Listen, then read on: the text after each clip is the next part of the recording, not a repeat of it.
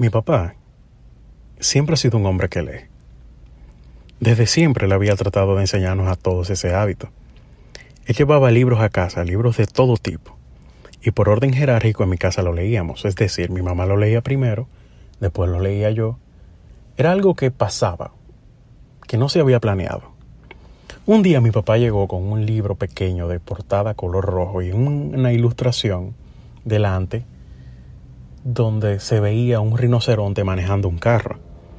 Yo como niño al fin esa portada me llamó muchísimo la atención, así que yo no pude esperar que mami lo leyera y comencé a leerlo.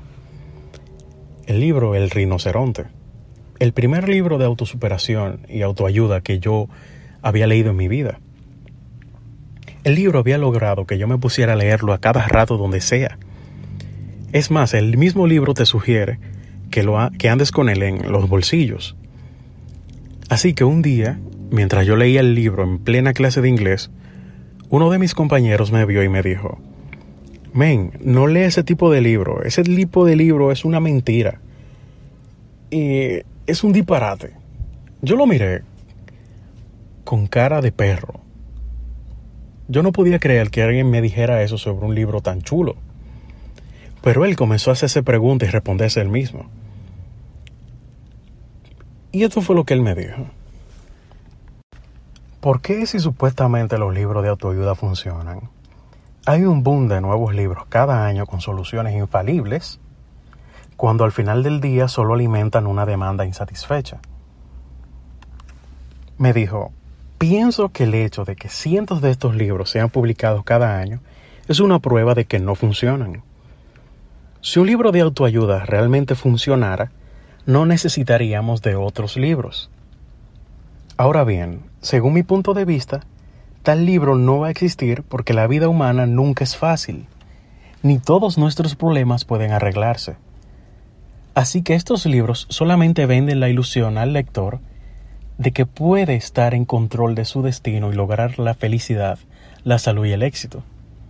Eso es una idea muy individualista, que pone la responsabilidad del fracaso en la persona si no consigue sus objetivos.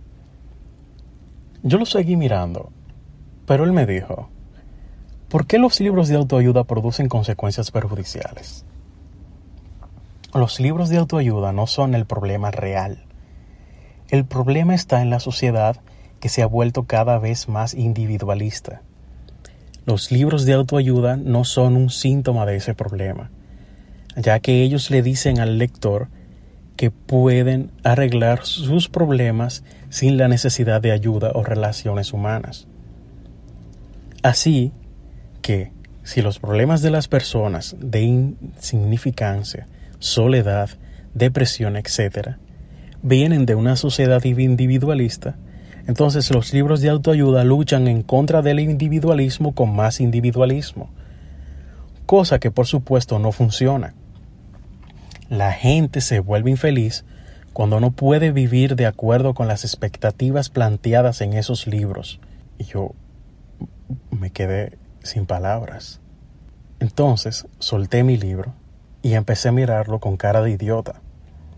Yo no podía creer que me estaban diciendo algo de un libro tan chulo. O más bien, yo no lo entendía.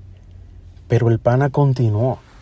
Yo me había quedado mirando mi libro rojo sin decir nada y lo metí en la mochila.